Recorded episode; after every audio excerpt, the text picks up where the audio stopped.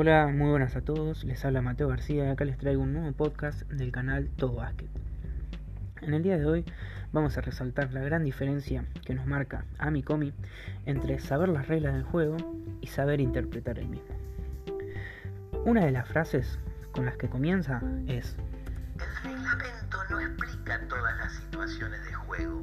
La regla en su literalidad da un marco de referencia para que nosotros, con algo que no se vende, el sentido común, controlemos el juego.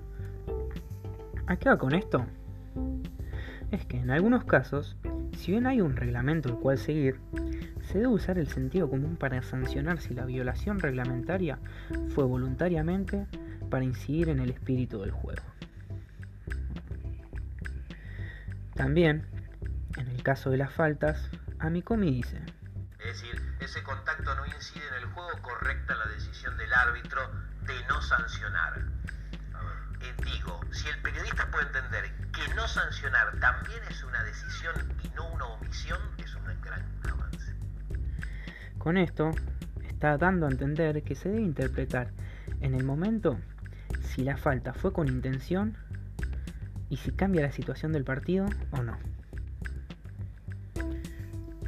Por último, Amikomi habla sobre la regla de los 3 segundos, diciendo, Se sanciona 3 segundos y lo cuenta.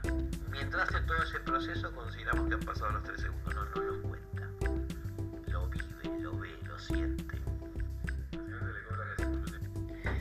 esta regla cuenta cómo los árbitros en sí no son estrictos con el conteo de los 3 segundos, sino que viven el momento y como en los casos anteriores, si el jugador ubicado dentro del rectángulo incide en el espectáculo, se cobra, si no, no. Este es un gran análisis, ya que es muy importante en un partido de básquet la interpretación del árbitro. Si no fuera por estos criterios, el deporte o el partido se volvería mucho menos fluido y aburrido.